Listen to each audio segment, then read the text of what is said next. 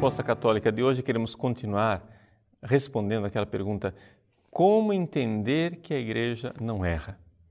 Nós, em primeiro lugar, falamos da indefectibilidade da santidade da igreja como um todo. Hoje gostaríamos de falar da função do magistério nisto tudo. O Catecismo da Igreja Católica nos ajuda, logo de início, no número 890, quando ele diz assim: que a missão do magistério está ligada ao caráter definitivo da aliança instaurada por Deus em Cristo com o seu povo. Então veja só, Deus tem uma aliança com o seu povo. Ele disse: Estarei convosco todos os dias. É uma promessa de Cristo. Então o magistério, ele irá prestar o serviço na manutenção desta aliança. Ou seja, ele irá garantir que este povo continue em aliança com Deus. Embora membros possam sair, o povo de Deus continuará na aliança. Pois bem, o magistério deve protegê-lo, ao povo de Deus, dos desvios e dos afrouxamentos. Vejam, a dificuldade para a igreja não é somente se desviar da fé, mas é também perder o elan, perder a mordência quando o cristianismo se torna light, quando tudo é facilitado. Não, é missão do magistério dizer, gente, vamos verdadeiramente aquilo que Jesus deixou, aquela radicalidade evangélica, chamar o povo à radicalidade evangélica e garantir-lhe a possibilidade objetiva de professar sem erro a fé autêntica. Por isso, o magistério, ele tem uma função dentro da igreja. O povo, olhando para o magistério, tem ali um serviço, um ministério. Como eu disse no Resposta Católica passado, é a igreja quem é infalível e o magistério tem um serviço dentro desta realidade da infalibilidade e da indefectibilidade da fé católica. O ofício pastoral do magistério está assim ordenado ao cuidado para que o povo de Deus permaneça na verdade que liberta. Para executar esse serviço, Cristo dotou os pastores do carisma da infalibilidade em matéria de fé e de costumes. E o exercício desse carisma pode assumir várias modalidades. Aqui é que vem a coisa. A igreja tem um magistério, o Papa e os bispos, que tem um carisma, o carisma das coisas seguras na fé. Como é que a igreja exerce isso? Bom, de várias maneiras.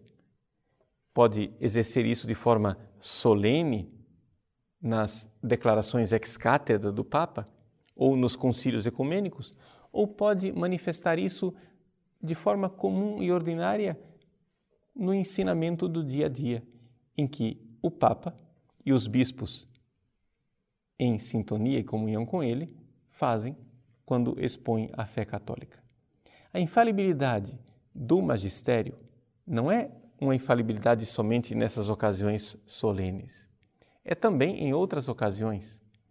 Só que a modalidade é que é diferente. Por exemplo, quando o Papa declara ex cátedra que a Virgem Santíssima subiu aos céus, nós temos ali uma certeza absoluta, porque vemos o carisma certo, o Papa, que exerce o seu ministério petrino para confirmar os fiéis na sua fé. Mas quando o Papa prega numa homilia dominical, dizendo que Jesus ressuscitou, ali também ele exerce o magistério infalível, embora não de forma solene. Isso quer dizer que nós não temos garantias é, de formalidades jurídicas, mas o ensinamento, o conteúdo é infalível. Por quê? Porque ele está ensinando a fé que recebeu dos apóstolos. Se vocês forem ver, existem muitíssimos ensinamentos infalíveis da igreja que nunca foram definidos por nenhum concílio e nem definidos por nenhuma declaração ex-cátedra do Papa. Essa fé na ressurreição de Cristo, por exemplo, não creio que exista nenhum concílio ecumênico que tenha definido o fato de que Jesus ressuscitou dos mortos, pelo simples fato de que ninguém nunca questionou isso. As definições da igreja, elas geralmente vêm para dirimir dúvidas dos fiéis. Quando os fiéis não estão muito certos daquilo que é a fé. Mas quando existe uma certeza, a igreja exerce o seu magistério no dia a dia, de forma tranquila. Então, claro, para você, você já está entendendo. Quando existe um concílio ecumênico e uma declaração ex-cátedra, estamos claramente diante de um magistério infalível. É no dia a dia que as coisas ficam mais difíceis da gente perceber se esse ensinamento é infalível ou não. O critério que nós podemos usar para ver um ensinamento infalível ou não no dia a dia é o critério da tradição. O critério daquilo que foi ensinado sempre ubique et ab omnibus, ou seja, sempre foi ensinado por todos os papas, por todos os doutores da igreja, pelo magistério de sempre. Ubíque, em todos os lugares, não somente em Roma ou no Brasil ou na África, mas em todos os lugares. E abômnibus, por todos os santos doutores comprovados na fé. É assim que no dia a dia nós podemos ter esta certeza, por causa da continuidade e da tradição. Se é assim, quando nós nos encontramos diante de um documento que cheira a novidade, nós sabemos como reagir. Precisamos, em primeiro lugar, nos debruçar sobre esse documento com benevolência e obediência. Por quê? Porque vem do magistério. Precisamos ler esse documento com o escudo baixado, tentando compreender as coisas que estão sendo apresentadas, com honestidade, com retidão e com respeito para com o magistério.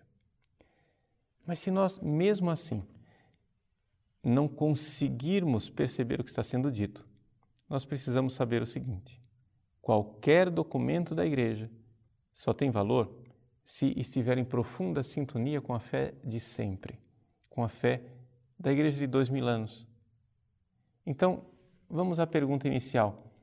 É verdade que o magistério nunca erra? A resposta é complexa. É verdade que o magistério infalível nunca erra. É verdade que o magistério que está unido no dia a dia à fé dos apóstolos nunca erra. Mas é verdade que podem haver escorregões.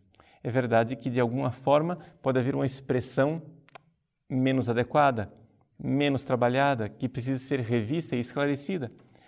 Ou também é verdade que, infelizmente, existem membros do magistério que podem pecar com o pecado da apostasia, da heresia ou do cisma. A história da igreja está desgraçadamente cheia de bispos e padres que caíram nesses pecados. Aliás, devo dizer com uma lágrima no coração. Raramente as heresias vêm dos leigos, geralmente vêm de padres e bispos. Aqui é que nós vemos a grande dificuldade de nós olharmos para o magistério como sendo impecável enquanto tal. O próprio catecismo da Igreja Católica nos recorda que todos os membros da Igreja, todos, inclusive os membros do clero, devem compreender: nós somos pecadores. Sim, somos pecadores e somos homens com a alma em perigo e precisamos nos esforçar para também nós nos mantermos unidos à fé da igreja. Por isso, dentro da igreja, todos, todos os fiéis devem fazer esse grande esforço para manter-se na comunhão. Comunhão com quem? comunhão com os membros que estão aqui na igreja hoje somente? Não. Por quê? Porque é importante lembrarmos que a parte mais importante da igreja já está no céu. Precisamos estar em comunhão com os santos, precisamos estar em comunhão com a tradição, com a igreja de dois mil anos. Sim, aqueles que já estão no céu, que já receberam a palma da vitória, são eles aqueles que nós precisamos nos esforçar para estar em plena comunhão.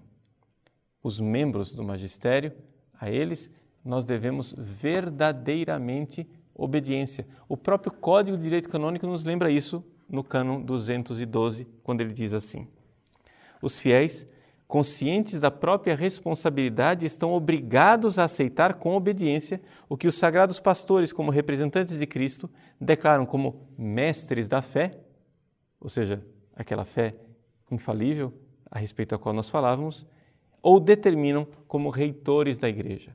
Ou seja, também na questão disciplinar precisaríamos obedecer ao magistério.